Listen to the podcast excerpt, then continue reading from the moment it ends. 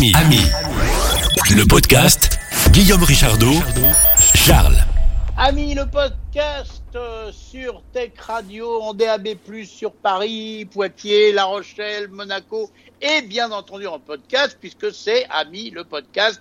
Abonnez-vous, ça vaut le coup. hein, Je fais des rimes, c'est bien. Et j'ai le plaisir d'être avec Charles. Salut mon cher Charles. Salut Guillaume, comment ça va? Eh ben écoute, ça va très très bien. Tu te poses euh, avec nous dans le podcast euh, de Tech Radio pour parler d'intelligence artificielle. Alors vous allez dire, ouais, bon bah c'est pas très banal, tout le monde en parle. On ne parle que de ça, bah oui, parce que c'est quand même un peu une révolution. Mais intelligence artificielle dans le monde du jeu vidéo, n'est-ce pas? Oui, c'est ça, tout à fait. Donc, euh, bah, c'est toi qui m'avais lancé sur ce vaste sujet de la, cohésion entre les intelligences artificielles et le monde du jeu vidéo. Et, euh, et après avoir fait mes petites recherches, c'est tellement un vaste sujet qu'il faut, euh, je pense, t'en parler en deux fois. Et aujourd'hui, j'avais envie de te parler de l'IA dans les jeux vidéo, mais pas de l'IA telle qu'on la connaît aujourd'hui avec les générateurs de texte, les générateurs d'images, euh, les générateurs de tout ce que vous voulez, la reconnaissance, les IA dans les voitures pour les conduire, les tout ce que vous voulez. Non, on parle, j'ai envie, envie de parler, euh, avant d'aller justement sur ce sujet-là, fera, dont on parlera une prochaine fois euh, sur Ami le podcast, j'avais envie de définir, enfin, et de parler de ce qu'on appelle l'IA dans les jeux vidéo qui n'est pas du tout une IA générative telle qu'on la connaît. Donc laissez-moi un peu vous, euh, parler de ce vaste sujet qui est vraiment fascinant, fascinant et qui donne euh, parfois du fil à retordre aux développeurs de jeux vidéo. Euh, donc, euh, donc voilà pour, euh, pour toutes les infos que je vais vous donner. Je me suis basé sur plusieurs vidéos de deux chaînes YouTube. La première chaîne YouTube, c'est la chaîne d'un monsieur qui s'appelle Mark Brown. Sa chaîne YouTube que, dont j'ai déjà parlé euh, sur de Podcast. Sa chaîne YouTube, c'est Game Maker Toolskit. Si tu te souviens, Guillaume, on avait parlé ensemble de l'économie dans les jeux vidéo, à quel point, enfin, comme quoi il y avait des, robinets qu'il fallait ouvrir pour le permettre aux joueurs d'avoir une certaine monnaie, puis des, siphons pour laisser partir cette monnaie. Tu te souviens de tout ça à peu près? Mais absolument, absolument. et ben voilà, donc il fait des très très bonnes vidéos sur euh, la conception des, des, mécanismes, enfin tous les mécanismes derrière les jeux vidéo, etc. Donc notamment les éco- l'économie là. Et là, il avait, je me suis inspiré de deux de ses vidéos, une sur euh, l'IA des Sims dans les jeux les Sims, et il a fait aussi une autre vidéo qui définit un peu, qui donne plein de conseils aux, aux développeurs en herbe ou même pas forcément en herbe euh, sur qu'est-ce que c'est qu'une bonne IA dans un jeu vidéo. Et enfin, la deuxième chaîne YouTube, c'est celle de Tommy Thompson, que j'ai découvert un peu justement en faisant mes recherches, qui s'appelle tout simplement AI and Games, donc euh, IA et les jeux, dans les jeux.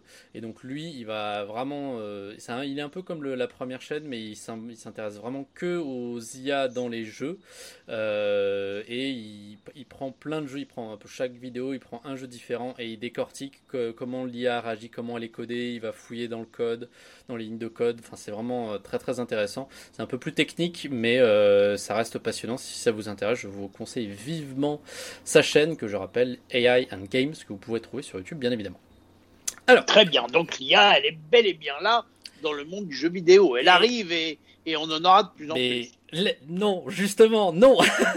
Non, ah non, j'ai dit une bêtise. J'ai dit Ouais. des bêtises, Guillaume. Oh là là. Ah, je veux vraiment vraiment, bon. bien. Il faut vraiment tracer un trait. C'est pas un trait qu'il faut tracer, c'est un mur bétonné qu'il faut tracer entre l'IA des jeux vidéo et l'IA générative. L'IA des jeux vidéo, qu'est-ce que c'est une IA dans un jeu vidéo?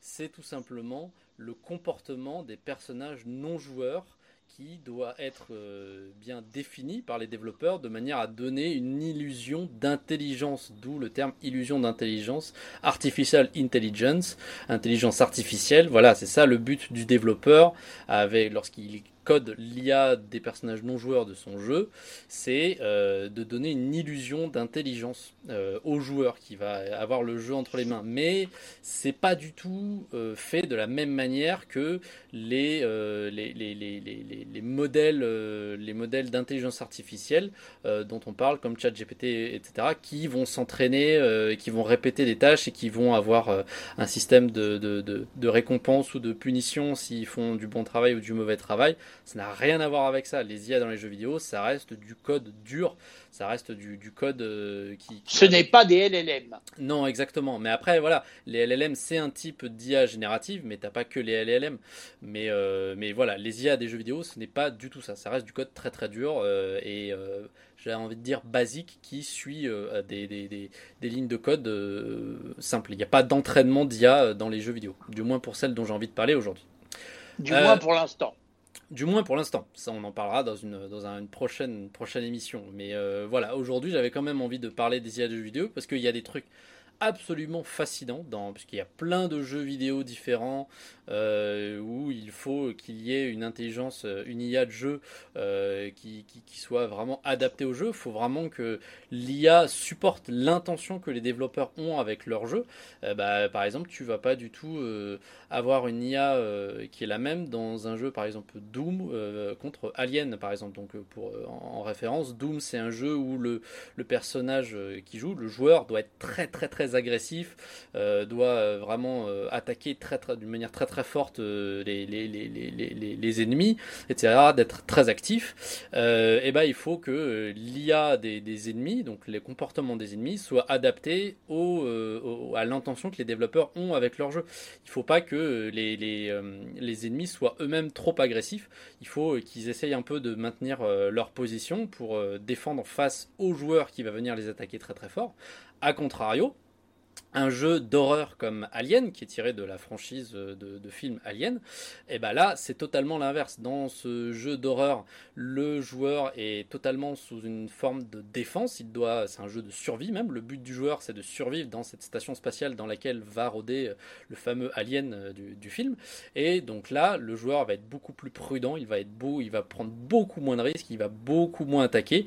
Et à contrario, il faut que l'IA qui dicte le comportement de l'alien bah, elle soit très agressive. Il faut vraiment que ce soit un chasseur qui soit en train de chasser euh, le joueur pour lui mettre la pression, pour lui faire peur, etc. Donc vraiment, l'IA, elle va porter euh, l'intention que les développeurs ont avec le jeu. C'est vraiment un élément crucial, autant crucial que euh, les décors, les graphismes, la musique, les, fonctionnements de jeu, le gameplay, tout ça, tout ça c'est vraiment très très important l'IA dans les jeux. Et donc, je vais commencer par vous, du coup, montrer, euh, vous expliquer comment ça peut marcher une IA de jeu vidéo. Et donc, j'ai pris celle de, des Sims, parce que du coup, voilà, euh, Tommy, euh, pardon, Mark Brown de la chaîne Game Maker Toolkit, il a très bien décrit cette IA qui est absolument fascinante et qui est assez intéressante aussi parce que les Sims, je sais pas si tu connais les Sims comme jeu vidéo, Guillaume. Pas du tout. Pas du tout. Ok, les Sims, euh, dis-toi que c'est comme euh, tout simplement des poupées. C'est comme un jeu de poupées, euh, mais en fait c'est un jeu vidéo. Donc comme tu pourrais très bien jouer avec Barbie et Ken, et eh ben c'est exactement la même chose. Tu vas du coup créer ton, ton personnage, et ton personnage il va habiter dans sa petite maison, etc. Il va se faire des amis, il va pouvoir fonder une famille, il va aller au travail, il va avoir ses hobbies, etc. Et, et donc voilà, tu as cette vue où tu es un peu comme, comme, comme Dieu, tu vois un peu tout ce qui se passe dans, dans la maison et tu vas pouvoir diriger ton personnage, etc. Bah oui, c'est un peu ça. Tu vois au-dessus, tu vois tout ce qui se passe. Tu peux gérer tout ce que ton personnage fait. Tu vas être euh, décisionnaire de ses choix de, vie. C'est un espèce de SimCity alors. C'est, mais c'est, c'est, c'est, euh, c'est l'intention est la même. C'est les mêmes développeurs, je crois. Euh, voilà, ils ont SimCity, c'était comment tu gérais une ville, et ils se sont dit ah bah on va faire un cran de plus sur la zoom et on va voir comment tu peux gérer une seule personne. Et même après, bah, une fois que tu montes une famille, tu crées une famille, tu peux gérer plusieurs personnes. Et donc, du coup, justement, voilà, il y avait, euh, cette intention-là, il y a des, développeurs, que du coup, euh, bah, lorsque tu commences à avoir plusieurs personnes, toi en tant que joueur, quand tu commences à avoir plusieurs personnes euh, à gérer, eh le, le jeu peut commencer à devenir un peu compliqué, un peu lourd. Et donc, du coup, il faut que les personnages que tu as créés, puisse, lorsque tu euh, ne touches plus à ton clavier ou à ta souris ou à ta manette, euh, il faut que les joueurs, les, pardon, les personnages du jeu, ils puissent continuer à euh, interagir et à exister et pas qu'ils juste attendent à regarder le, sécher la peinture. Il faut c'est des espèces de petits Tamagotchi. Voilà, un peu c'est un peu exactement ça. Et ben d'ailleurs c'est une très bonne c'est une très bonne idée parce qu'on va voir qu'ils ont des besoins etc. Mais du coup voilà le, le, but c'est qu'ils continuent à les personnages continuent à interagir lorsque tu ne t'occupes pas d'eux pour que tu puisses un peu souffler, euh, prendre ton temps et regarder tout simplement ce qu'ils font. Et donc du coup, eh ben, euh, comment tu codes tout ça? Comment tu codes un comportement humain? C'est pour ça que j'avais, j'étais content de parler des Sims parce que bah, les Sims c'est un peu une simulation de la vie. C'est un personnage, un personnage. Il n'y a rien de surnaturel dans les Sims. Des fois il y a un peu des, extraterrestres qui viennent voir, mais c'est vraiment anecdotique. Mais du coup, ça reste des personnes qui vont avoir des besoins. Il faut qu'ils fassent un peu comme nous euh, tous les jours, et on va le voir que les développeurs l'ont très bien codé. Et euh, donc voilà, comment tu simules ça? Comment t'écris une ligne de code qui te dit que bah tu dois te lever le matin aller prendre ton petit déj, ensuite aller au boulot, etc. Comment tu codes tout ça sans que ce soit robotique et linéaire et chiant? Désolé de le dire, mais chiant. Eh ben, les développeurs, ils ont euh, créé une IA qui encore une fois, je le rappelle, n'est pas une IA générative, ce qui est de lignes de code qui dictent le comportement des Sims. Et cette IA, elle est dite, euh, elle est basée sur les besoins. C'est une IA basée sur les besoins en anglais needs-based euh, AI. Et en fait, les Sims, ils ont huit grands besoins je vais te dicter, c'est la faim, l'hygiène, le divertissement, la fatigue, la vessie, la sociabilisation, le confort et la propreté. Et donc, bah, c'est un peu comme chez nous, hein, dans la vraie vie. Hein, c'est exactement comme chez nous. C'est ça qui est intéressant, comme je le disais, c'est que il faut simuler euh, la vraie vie en quelque sorte, et, euh, et il faut euh, faire toutes les règles qui qui, qui, gèrent tout ça. Et donc en fait, sur ces huit besoins dont je t'ai dit, chaque Sims a une jauge qui va de moins 100 à plus 100 sur chacun de, de ses besoins, et le score, quand tu additionnes tous les scores de toutes les jauges, ça te donne le score de bien-être global de ton SIPS en fait. Euh, et donc du coup, euh, toutes ces jauges, elles diminuent progressivement euh, tout au long de la journée. Tu perds un peu tout au long de la journée. Et, en fait, chaque jauge va diminuer d'une certaine quantité par minute, par heure, etc. Et donc du coup, ils ont dû adapter ces jauges et le taux de descente de ces jauges pour ressembler à un cycle humain. Par exemple, la jauge de faim, elle va diminuer de telle sorte à ce que tu doives la remplir environ trois fois par correspondant à notre petit déjeuner, déjeuner, dîner. Euh, la, jauge de fatigue va se vider de telle sorte à ce que euh, lorsque tu dors 8 heures, eh ben, elle est remplie le matin et tu vas tenir jusqu'au soir 20h, 22h, etc. pour dormir 8 heures, etc. Euh, et donc enfin, ils, ont fait toutes, toutes ces jauges-là pour ressembler le plus aux humains. Et euh, bah, on est bien content maintenant avec ces jauges, mais comment, euh, comment on lit euh, le fait que le Sims doit comprendre ces jauges et, et, et, faire, faire leur vie autour de ces jauges. Et donc en fait, ce qui se passe, c'est que le Sims, à chaque instant, il va, il va y avoir une vérification de toutes les, les, jauges, et la jauge la plus basse va définir euh, l'action prochaine du Sims avec un certain multiplicateur. Par exemple, si j'ai un Sims qui a une jauge de fin à euh, moins 90, donc quasiment proche du moins 100, eh ben, il va automatiquement, voilà, le, jeu va lire une ligne de code qui regarde sa, jauge la plus basse et euh, il va dire ok, c'est la fin qui est la plus basse, je vais faire en sorte que mon Sims aille grignoter un coup pour remonter cette jauge, etc. Et ensuite, une fois que ce sera fait, il va regarder son autre jauge la plus basse et il va peut-être aller aux toilettes ou alors prendre une douche, etc. etc. Mais pour que ce soit encore un peu moins euh, robotique, eh ben, il a fallu euh, bah, faire des petites modifications sur ces trucs-là. Et il y a notamment, du coup, du coup comme j'ai dit, des euh, multiplicateurs. C'est-à-dire que si j'ai faim à moins 90 et divertissement à moins 90, eh ben, comme dans la vraie vie, je vais préférer aller manger un coup, manger quelque chose, plutôt que euh, d'aller lire un livre ou jouer à des jeux vidéo. Euh, bah, parce que voilà, la fin est plus importante que le divertissement, puisque c'est la fin euh, qui va me maintenir en vie. Quoi.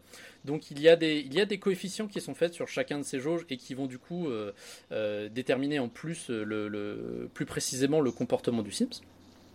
Et en plus de ça, pour euh, ajouter, euh, parce les développeurs trouvaient que malgré ça, c'était euh, encore les comportements des Sims, c'était trop robotique lorsqu'ils faisaient les tests sur sur les jauges les plus basses. Du coup, ils se sont dit, on va prendre, on va faire effectivement, on va regarder nos, nos trois jauges les plus basses avec les coefficients sur les jauges qui sont les plus importantes, et on regarde les trois scores qui sont les plus bas dans les jauges Et, euh, et, on fond, et on prend une activité qui est liée à ces trois scores les plus bas. Une activité aléatoire parmi ces trois scores les plus bas.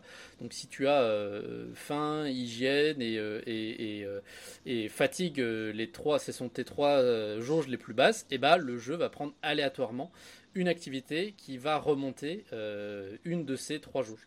Voilà, pour un peu prouver aux joueurs que il, pas, le jeu n'est pas entièrement sur des rails. Il y a un. Et comme ça, c'est pas toujours pareil. C'est pas toujours pareil, exactement. Encore une fois, je répète, le but des IA dans les jeux vidéo, c'est de donner une illusion d'intelligence. Toi, euh, quand tu vis ta vie, quand tu vis une journée, t'es pas en mode robot, en mode aujourd'hui j'ai faim, je vais aller manger, ensuite je vais aller au travail. C'est un peu en mode tu dis oh bah, je sais pas ce que je vais faire, peut-être oh je me lirai bien un livre, puis finalement non, je vais faire un peu de yoga, etc. C'est un peu aléatoire, tu connais pas ta journée, euh, chaque minute de ta journée n'est pas dictée euh, par une ligne de code. Et donc voilà, il fallait euh, rendre ça dans le jeu, donc il y a ce côté aléatoire. Sauf que les développeurs voulaient toujours aller plus loin pour faire un, sorte, un jeu encore plus, plus réaliste. Et du coup, ils ont rajouté à ça des traits de personnalité. Et les traits de personnalité des Sims, tu les décides quand tu crées ton Sims. Et du coup, si euh, ces traits de personnalité, ils vont modifier, viennent modifier, immédiatement les fameux coefficients dont je t'ai parlé. Donc par exemple, si tu as un trait de personnalité qui est glouton, et eh ben, ton coefficient lié à ta jauge de faim, il va être beaucoup plus important, de telle sorte que ton Sims, ton Sims choisira toujours, toujours d'aller manger un truc, même s'il a une toute petite faim, alors qu'il ferait mieux d'aller aux toilettes ou d'aller se laver. Donc euh, voilà, tout, et ils ont rajouté tout un tas de, traits de personnalité qui sont euh, tous les farfelus plus uns que les fautes, notamment un trait de personnalité qui s'appelle être fou, être totalement fou. Et là, en fait, tu n'as plus aucun coefficient, tu fais tout et n'importe quoi, même quand tu n'en as pas besoin. Et euh, donc voilà, ça donne des choses très très drôles. Et ils ont rajouté en plus de ça un système de règles pour les interactions sociales. Euh, parce que par exemple, euh, lorsque ton sim se fait des amis et qu'il est invité chez ses amis, eh ben, tu es bien d'accord que tu te comportes pas chez tes amis de la même manière que tu te comportes chez toi, ou alors euh, si tes amis viennent chez toi, enfin vice versa quoi. Et du coup, il, du coup, le système dont je te parlais avant, avec les fameuses jauges qui dictent le, le, le comportement des Sims en, fonction des, avec les coefficients, etc. Eh ben, ce truc-là, ça marche plus du tout lorsque il se modifie lorsque le Sims c'est plus compliqué encore, c'est un autre système. Euh, parce que par exemple, si tu es très très fatigué chez tes amis, bah tu vas pas aller te coucher dans leur lit, tu vois. C'est dans la vraie vie, tu ferais pas ça. Et euh, bah ils, ils, avaient pas envie que dans les Sims ils fassent pareil. Alors que du coup, juste avec le système des jauges, si t'étais, si ton Sim était fatigué et chez un ami, et bah il regardait sa jauge la plus basse, fatigue, et il allait faire l'action euh, la plus évidente pour lui, c'est-à-dire dormir sur le lit le plus proche. C'est le lit de ton pote, ça fait bizarre, et ton pote te réinvite plus, et on est triste. Du coup, il y a fallu avoir et sa copine fait la gueule. Et ouais, enfin bref, c'est tout un tas de problèmes. Bref, pour les interactions sociales, du coup, les développeurs ont créé une, une, une, flopée de règles qui marchent en, avec euh, des, trois, euh, trois choses l'entrée, les conditions et les sorties. Entrée, ton Sims est fatigué. Condition, tu es chez un ami, euh, du coup, euh, c'est pas socialement accepté de dormir directement dans son lit sans lui demander. Sortie, il faut que tu rentres chez toi pour dormir chez toi. Et donc, en fait, ça, ces règles, pour le coup, elles ont dû être écrites à la main par les développeurs et ils ont dû se demander plein de choses des, euh, des, interactions sociales, qu'est-ce qui est socialement accepté de faire, qu'est-ce qui n'est pas socialement accepté de faire, etc., dans plein plein de situations différentes. Et il fallait aussi que ces règles puissent être surpassées par les fameux traits de personnalité. Euh, voilà, c'est euh, règle sociale, bah, c'est pas poli de, piquer euh, les, chips de, ton pote, mais si t'es glouton, eh bah, tu vas le faire quand même, parce que voilà, c'est ton trait de personnalité. Et donc voilà, c'était très très compliqué, mais au final, ils en sont arrivés à un système qui est vraiment très très propre. Les Sims 3 et les Sims 4, c'est vraiment réputé pour être de globalement très bons jeux, et notamment de très bons jeux de la, lignée Sims, le 3 en particulier.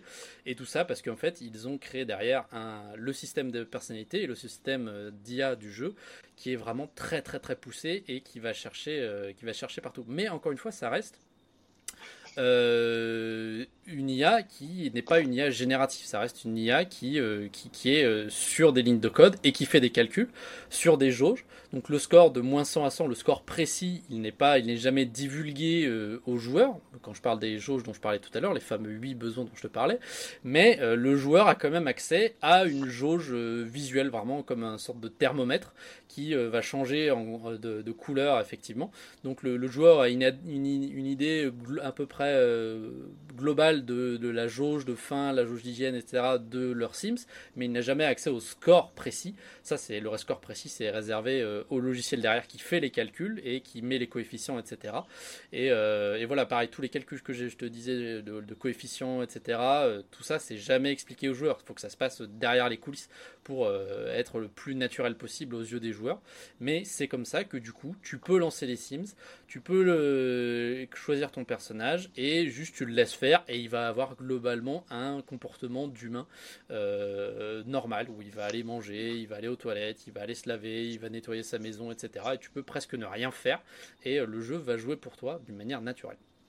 Donc tu pourrais presque penser que c'est une IA générative, tellement c'est bien fait, vu comment tu me le décris. Exactement, tu pourrais presque penser que c'est ça, mais, euh, encore une fois, c'est pas vraiment ça. Et d'ailleurs, justement, j'en viens à mon deuxième segment où je vais un peu euh, parler de qu'est-ce qui fait qu'une IA est bonne ou n'est pas bonne. Euh, toujours en fonction de la, vidéo du même, enfin une autre vidéo, mais du même youtubeur. Et je vais t'expliquer les raisons pour lesquelles euh, ça ne peut pas être euh, une, IA euh, générative. Pourquoi ça ne peut pas être une IA générative? On va voir tout de suite. Parce que du coup, les bonnes IA de jeux de vidéo, elles doivent suivre un certain nombre de règles. Qu'est-ce qui fait une bonne IA Tout d'abord, une bonne IA dans un jeu vidéo, c'est une IA qui est en faveur du joueur.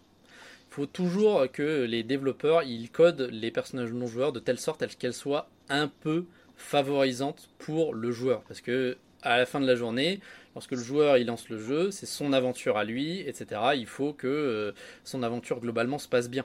C'est un peu de la même manière que euh, lorsque si tu es réalisateur de film, et eh ben tu vas pas faire mourir James Bond parce que James Bond, il a tout un film à faire, il a environ une centaine de méchants à tuer, alors que dans la vraie vie, James Bond, un, homme contre 100, il aurait aucune chance. Donc voilà, dans les jeux de combat, notamment je pense à Uncharted, euh, Uncharted qui est un jeu d'aventure, etc., où tu vas avoir à être amené à faire des confrontations avec des méchants euh, au pistolet, et bah l'IA des méchants de Uncharted est codée de telle sorte à ce que lorsque tu une, commences une confrontation euh, avec des méchants, les méchants loupent toujours en très très grande probabilité de louper les premiers tirs qu'ils te font. Donc dès que tu sors de ta cachette, que tu commences à tirer sur les méchants, et eux qui te tirent, ils vont quasiment toujours louper leur premier tir, histoire de te donner une chance.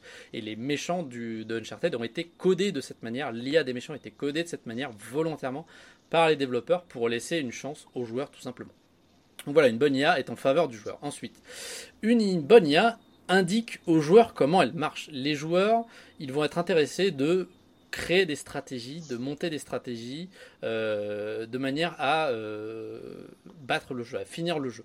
Et pour ça, il doit avoir un peu euh, une entrevue de comment l'IA marche. Donc par exemple, dans un jeu d'infiltration, euh, si le joueur essaie de s'infiltrer dans un complexe scientifique ou je ne sais pas quoi et qu'il y a des gardes, euh, et bah par exemple ça va être de les gardes vont être codés de telle sorte à ce que dès qu'ils détectent un truc, ils vont le dire à haute voix. Ils vont dire oh bah par exemple si le joueur il a ouvert une porte et qu'il y a un garde qui passe et, et le garde va dire à haute voix oh, je pensais pas que cette porte elle était ouverte. Et donc là ça laisse comprendre au joueur que l'IA est capable de détecter si des portes ont été ouvertes et donc peut-être d'alarmer euh, les, les, méchants, de se dire ok cette porte n'était pas ouverte, c'est qu'il y, euh, il y a le joueur dans le coin et on va aller le chercher. Donc c'est très important pour que les joueurs puissent se dire ah ok donc il, il, le, le, le, méchant il a dit ça à voix haute, ça veut dire qu'il peut savoir quand, quand je suis là ou quand je ne suis pas là, il faut que je fasse attention, je vais adapter mes stratégies à partir de maintenant. Donc, donc ça aide un petit peu le joueur. Encore une fois ça aide un petit peu le joueur, exactement. Euh, ensuite, un, le point suivant, c'est qu'une une bonne IA de, jeu, elle doit être prévisible, elle doit être répétitive. Si euh, votre joueur il rencontre un type d'ennemi dans le jeu, je sais pas, on va dire un type euh, comme des archers, et eh ben les archers du jeu qui ressemblent tous à ce même type d'archer, ils doivent avoir globalement le même comportement. Encore une fois, dans le but que le joueur il puisse élaborer des stratégies pour contrer ses ennemis. Si le joueur il rencontre un premier archer et qu'il voit que l'archer a tendance à rester dans sa cachette et le carnarder depuis là où il est, et eh ben le joueur va pouvoir commencer à créer une, tactique où il va contourner l'archer, peut-être venir dans son dos, etc. Et si il, fait ça pour, il se rend compte que c'est toujours la même chose pour les cinq prochains archers, il dit ah bah ok très bien, maintenant j'ai ma tactique pour les archers, mais qu'au sixième archer qu'il rencontre, et eh ben le sixième il commence à courir dans tous les sens et à plus du tout s'adapter, et ben le joueur va être totalement perdu, il va se dire oula mais qu'est-ce que c'est que ça, euh, ça veut dire que ça marche une seule, une seule fois sur cinq, etc. Il va être vraiment perdu. Donc en fait. Oui mais en même temps il va être surpris il va être surpris, mais du coup, en fait, c'est frustrant pour un joueur de se créer une stratégie, de se dire, ah ok, ça j'ai vu que ça marchait bien, et tout d'un coup, ah bah non, en fait, ça marche plus, ah bah il faut que je retrouve un truc, ah bah, etc. C'est un peu pénible, tu vois. Ce qui va être, euh, il va être surpris, en fait, peut-être par euh, des nouveaux environnements, en mode, ah bah oui, il y a toujours euh, un archer, je dois toujours le contourner, mais je vais être surpris parce que je sais pas, il va y avoir des marécages, ou alors il va y avoir des douves, ou alors il va y avoir un truc à escalader, etc. C'est ça qui va créer la surprise en fait. Mais vraiment, l'IA, euh, pour un type d'ennemi en particulier, pour un type de personnage, elle doit être prévisible. Et c'est là que je pense qu'on en reparlera la prochaine fois. Euh, je pense que les IA génératives auront peut-être du mal avec ça, parce que les IA génératives, elles te font jamais exactement toujours la même chose. Elles sont certes plus organiques, mais du coup, elles sont pas en faveur du joueur. Le joueur, il aura peut-être du mal à créer des stratégies euh, qui durent et qui sont stables face à une IA qui est certes très organique, mais du coup trop imprévisible. Et donc peut-être que c'est ça où ça va euh, pas marcher, mais on en parlera dans une prochaine fois. je dis que ce sera peut-être plus piquant aussi. Peut-être, peut-être, on verra bien. Euh, une bonne IA, elle interagit avec euh, l'univers. Eh ben oui, tu as bien envie quand même que lorsque tu vois un ennemi et qu'à côté de lui il y a une arme euh, très très forte, eh ben si l'ennemi passe totalement à côté de l'arme très très forte qui vient t'attaquer différemment, bah, tu vas dire bah il est vraiment bête cet ennemi. S'il avait ramassé l'arme très très forte, il aurait été plus fort contre moi.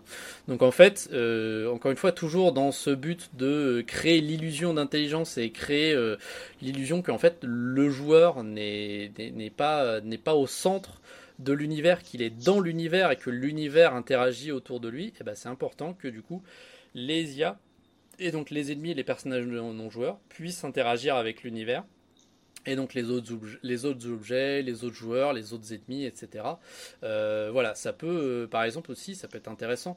Euh, si un joueur il arrive dans une zone de bataille et qu'il voit deux ennemis, mais que les deux ennemis sont de factions ennemies entre elles-mêmes, eh ben, il va voir les, les, deux ennemis se, battre l'un contre l'autre et peut-être euh, qu'il va pouvoir passer à, côté euh, discrètement sans les déranger.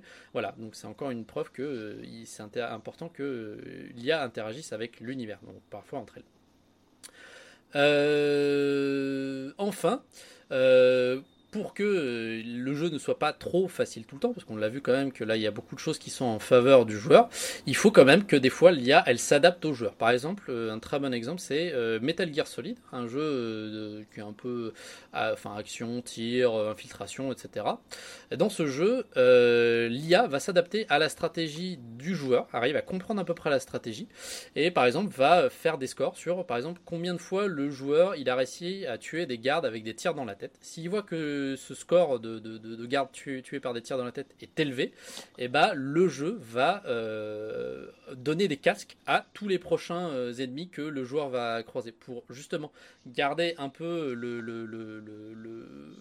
joueur sur, sur ses gardes et euh, l'obliger à un peu adapter, modifier un peu sa stratégie et l'adapter et, le, garder un peu frais. Donc voilà, il y a un peu de la faveur aux joueurs, il y a un peu des, des faut que les IA soient prévisibles, mais pas trop trop non plus. Et, euh, encore un dernier aspect qui fait qu'une bonne IA, euh, il faut que l'IA ait ses propres objectifs. Euh, ça, par exemple, ça va être, ça va être des trucs tout simples comme par exemple un ennemi qui, qui, va qui va être attaqué par le joueur, et ben il va peut-être fuir le combat parce que il a plutôt envie de, rester vivant. Ou alors il va se soigner. Ça va pas être en mode un ennemi qui j'attaque, j'attaque, j'attaque, j'attaque, j'attaque.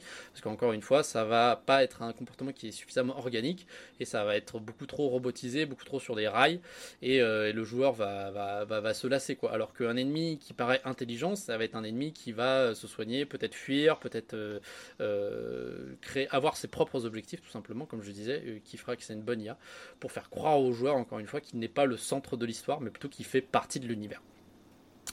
Euh, voilà, j'ai fait le tour de tout ce qui était une bonne IA, donc je, sens que effectivement, euh, je, te sens un peu frustré peut-être de ne pas avoir euh, entendu parler de d'IA générative dans les jeux vidéo. Sache que ça a été à, même pas fait parce que c'est pas vraiment un large language model qu'ils ont utilisé, mais ça a été un peu tâtonné en 2016 par un studio français d'ailleurs qui n'ont sorti que ce jeu qui s'appelle Oslot Society.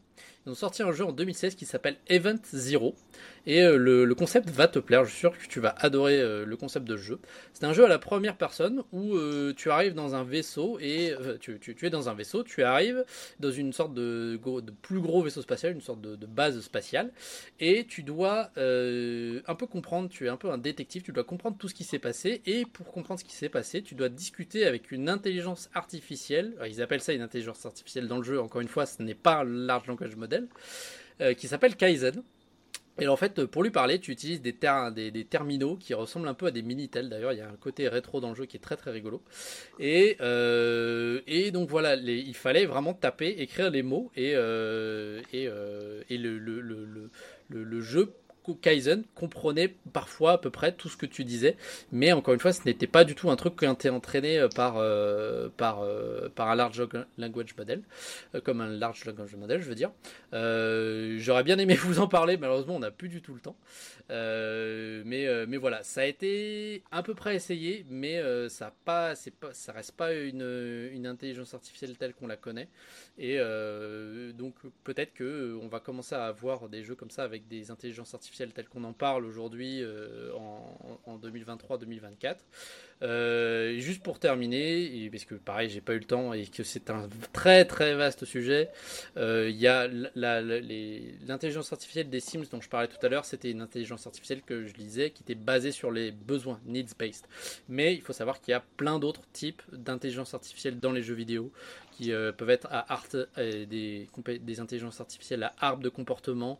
On parle aussi parfois de finite state AI ou alors goal oriented action planning. Et en fait, tous ces trucs-là, c'est vraiment tiré de tout ce qui va être organisation euh, dans, les, dans, dans, dans, plein de choses. Par exemple, quand tu veux euh, construire un satellite ou une fusée pour aller dans l'espace, je parle dans la vraie vie, tu vas utiliser des euh, techniques de GOP, donc Goal Oriented Action Planning, c'est plan, de la planification en fonction des, objectifs, des, des, des goals.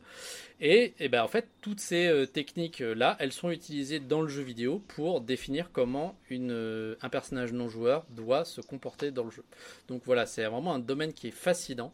Euh, c'est vraiment très très difficile d'en parler plus que ça dans un temps aussi court. Et la prochaine fois, on parlera bien sûr de, de, de vraie intelligence artificielle dans les jeux vidéo et de ce que ça peut donner. Mais voilà, pour l'instant, euh, j'espère que tu auras été un peu plus illuminé sur ce que ça peut être une intelligence artificielle dans un jeu vidéo euh, tel que c'est difficile de parler d'IA, j'aurais plutôt envie de parler de comportement logique. Qu'est-ce que c'est un comportement logique dans un, dans un jeu vidéo? Mais malgré tout, le, terme d'IA reste euh, quand même bien collé à la peau de, de, cette, euh, de ce domaine du jeu vidéo.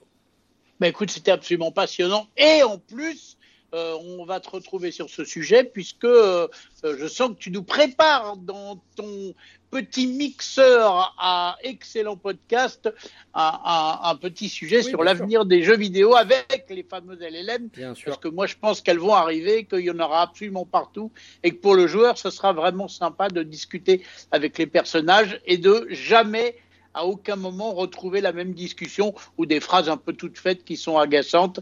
Là, ce sera carrément incroyable. Donc, euh, donc ce n'est que le début d'une grande aventure, mon Tout à fait, Absolument. Bon, et pour les autres aventures, c'est plus tard. Donc, abonnez-vous au podcast d'Ami Ami le podcast. Et puis, retrouvez-nous aussi en DAB+, sur euh, Tech Radio. Vous le savez, on vous le dit, c'est à Paris, Poitiers, La Rochelle et Monaco. Quant à toi, mon cher Charles, ce sera un plaisir de te retrouver bientôt pour de nouvelles aventures. Et n'oubliez pas que si vous voulez discuter avec nous, 01 76 21 18 10, ou alors vous nous laissez des commentaires sur les applis de podcast que vous utilisez. J'en profite pour vous rappeler que vous pouvez aussi nous retrouver sur Spotify, en plus de Apple Podcast et du podcast de tous les personnages humains qui ont un téléphone Android, dont toi. Euh, donc voilà, vous pouvez aussi nous retrouver dans les podcasts de Spotify. Ou alors, si vous êtes plutôt du genre Internet, eh bien, vous tapez sur votre navigateur ami le podcast et vous nous retrouverez euh, par le biais de Ocha, qui est la plateforme que nous utilisons pour publier ces merveilleuses petites sessions. Mon cher Charles, à bientôt pour de nouvelles aventures. À bientôt. Ami, ami, le, le podcast 01 76 21 18 10. Si vous voulez commenter l'infotech.